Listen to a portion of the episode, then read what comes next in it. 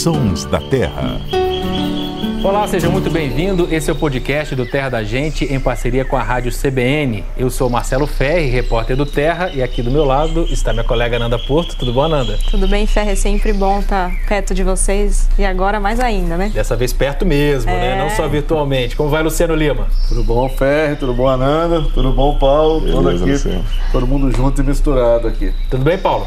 Tudo bem. O, o bom da gente estar todo mundo reunido aqui é que a gente consegue destacar, ver de perto o visual do nosso amigo Luciano Lima, que ele vem sempre com a camisa temática, Eu sou né? biólogo, É, então hoje é sobre fazer borboletas, né? propaganda dos meus bichos. Cara, ele tá né? sempre com a camisa no estilo, né? Borboletando hoje. É, Pra, pra- pra falar de Mata Atlântica, né? Exatamente. Tem muita borboleta na Mata Atlântica? Pô, é um dos lugares do mundo que tem maior quantidade de borboletas. É mesmo? É. E elas têm um papel muito importante na polinização, né? Muito, super. Existem espécies de orquídeas, por exemplo, que só são polinizadas por, por borboletas. E quando a gente fala em borboleta, a gente sempre tende. Na verdade, as borboletas são um grupo de mariposas, são um grupo de mariposas que viraram diurnas.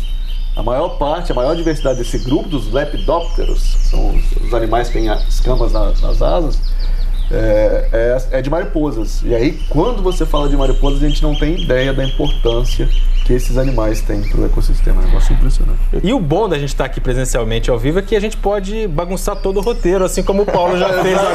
Exatamente, que a gente não vai falar de borboleta. Porque o assunto hoje pode ser borboleta, não tem problema, mas a gente está combinando de falar de história, história da Mata Atlântica. Nós já falamos de fauna, já falamos de flora e vamos falar de história. É, Padre Anchieta, lá em 1560, quando descreveu pela primeira vez a nossa Mata Atlântica, ele falava de florestas vigorosas, com muitos bichos, muitas árvores enormes, com muitos, muitas lendas, né? Falava dos povos daqui. A Mata Atlântica começou a ser explorada de uma forma mais intensa depois que os portugueses chegaram, mas os próprios índios já ateavam fogo na mata para poder limpar o terreno e fazer as plantações. Inclusive, a própria cinza da floresta era usada como adubo naquele sistema chamado de coivara.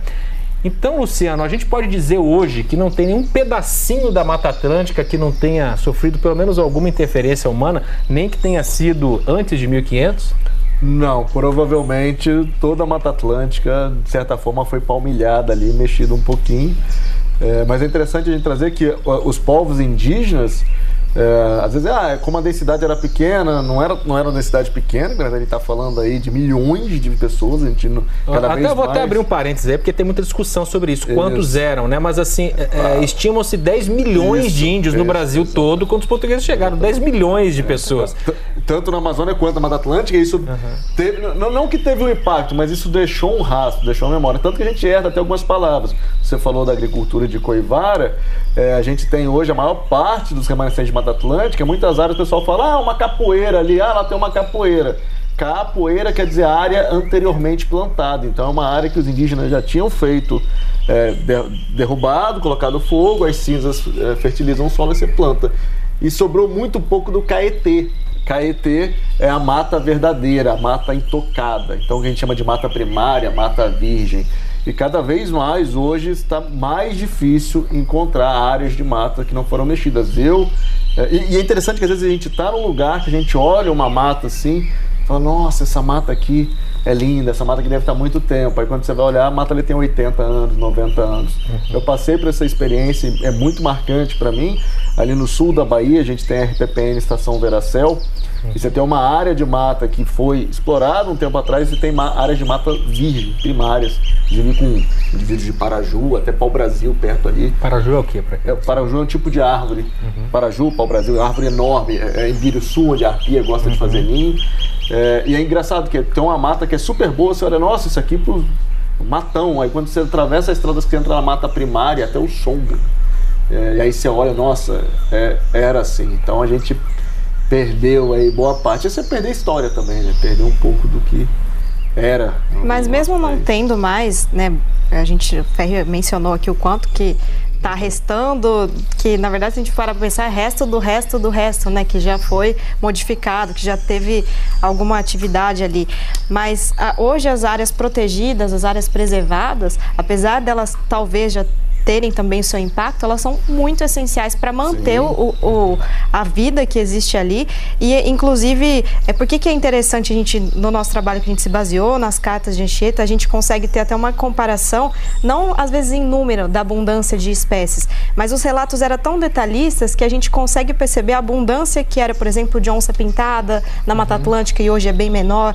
E assim, hoje os trabalhos de pesquisadores em áreas preservadas é muito importante até para um viés histórico mesmo, né? O que a gente vai consegue saber como que estava, o que está mudando, porque o comportamento de bichos, a gente viu em campo o trabalho de pesquisadores que eles estão relatando que até o comportamento está se alterando graças à interferência de, do, do homem mesmo em áreas preservadas. Então, assim, a gente não imagina o quão grande é o nosso impacto até ficar presente, assim, ver nas cartas como era, ouvir os relatos dos pesquisadores e ter comprovado ali alguns dados, assim, né? Então é, é bem impactante. A gente não para para pensar isso no nosso dia a dia, a gente fala de desmatamento, de destruição e às vezes acaba caindo na normalidade, né? A gente vai aceitando. Uhum. Mas quando a gente vê como que eles relatavam, como que era antes, hoje bichos que não existem em locais que existiam antes, é dá uma dor no coração, assim. É, inclusive, eu acho que até o Luciano pode falar melhor sobre isso, que é essa questão do, do, dos bichos ficaram meio que em ilhas, né? Eu,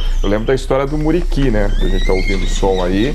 É, o Muriqui, a, existem relatos que ele, ele, ele, ocorria mais próximo do Nordeste, ele, o Muriqui do Norte, né? Sim, ele veio ele foi, ele foi empurrado para baixo. Né? Empurrado, né? ele está chegando cada vez mais para o sul e tem um paredão aqui da Serra da Mantiqueira que impede que o Muriqui do Norte, é, ou pelo menos essa é uma das teorias, é, que se encontre com o Muriqui do Sul, né? Mas isso foi mostra um pouco do impacto da Mata Atlântica. Completamente. E quando esse muro não é um muro natural, igual a serra, o muro é uma estrada, o muro é uma cidade que está num, num, lugar que as aves. Uma represa. Um que brigar, uma represa. E aí é muito importante as pessoas. O que, que acontece? Às vezes a pessoa está ali em São Paulo, vai passar o final de semana no Guarujá, vai descer para o litoral norte, para Ubatuba, a pessoa olha nas vezes, nossa, mas tem muita mata. Uhum. Esses biólogos aí ficam falando que não tem mata, que está acabando. Gente, a gente precisa entender que em 1500, se você descesse, se você desembarcasse no Rio Grande do Norte, você conseguir ir do Rio Grande do Norte, isso me arrepia,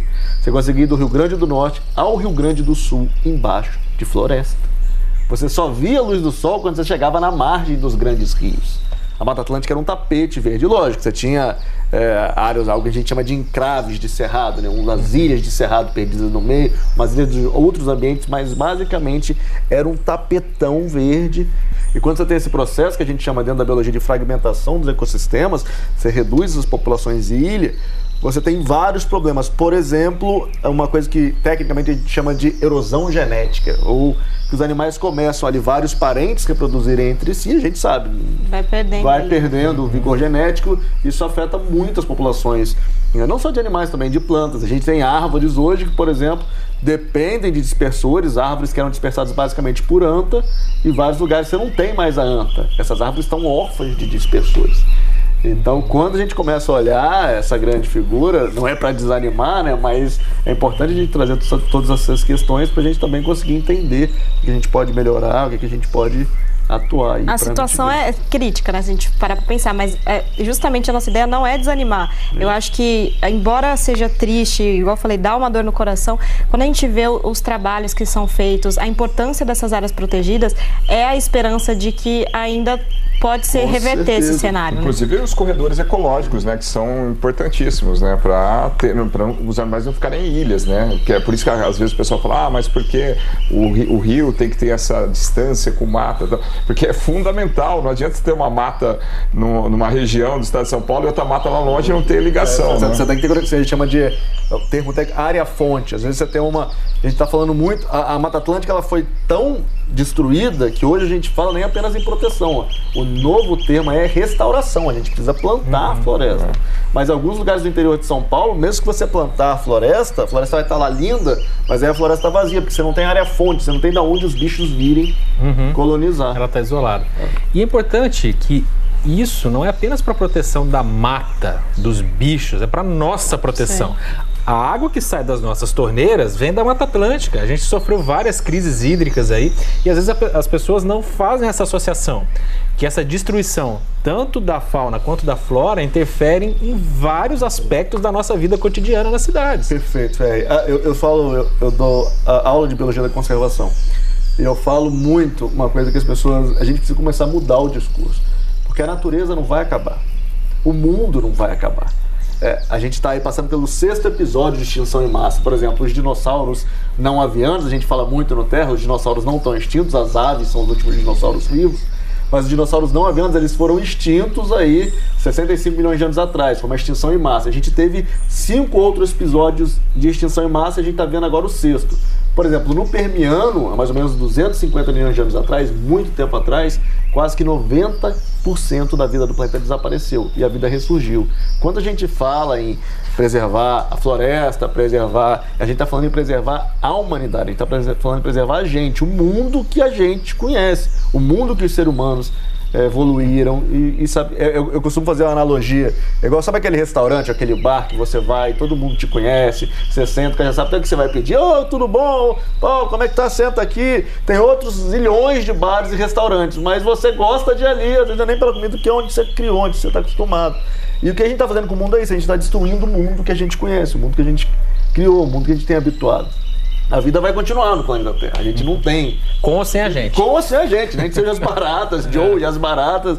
É, esse discurso, o discurso ambientalista, ele não é um discurso ambientalista, ele é um discurso humanista. A gente está falando de seres humanos, a gente está falando da humanidade. E no caso nosso aqui, né, a Mata Atlântica, a gente costuma ainda, muitas pessoas assimilam a natureza como algo à parte, né? E uhum. nós nos incluímos como parte da natureza, porque é isso que nós somos. Mas a Mata Atlântica é o nosso quintal, né? Então, se, se a gente não fizer nada pelo nosso quintal, a gente não vai fazer nada por a gente, né? Então, resumindo assim, a gente acha que a Mata Atlântica está lá, mas a Mata Atlântica está em nós.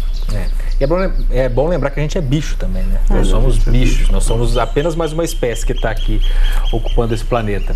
Gente, valeu. A nossa série sobre a Mata Atlântica continua na semana que vem. A gente vai falar sobre cultura, sobre índios, tem muita coisa legal. Continue acompanhando Terra Brasilis na tela da IPTV aos sábados, às duas horas da tarde e também no Globoplay. Se você curtiu esse episódio, quer compartilhar, ouvir de novo, acesse o terradagente.com.br ou então o seu agregador de podcasts preferido. Até a próxima. Valeu, gente. Valeu, lembrando a frase da Nanda. Nós somos a Mata Atlântica, né? Com certeza. Bonito pra fechar ainda. Claro. Bonito. Valeu. A edição e a finalização foram do Samuel Dias.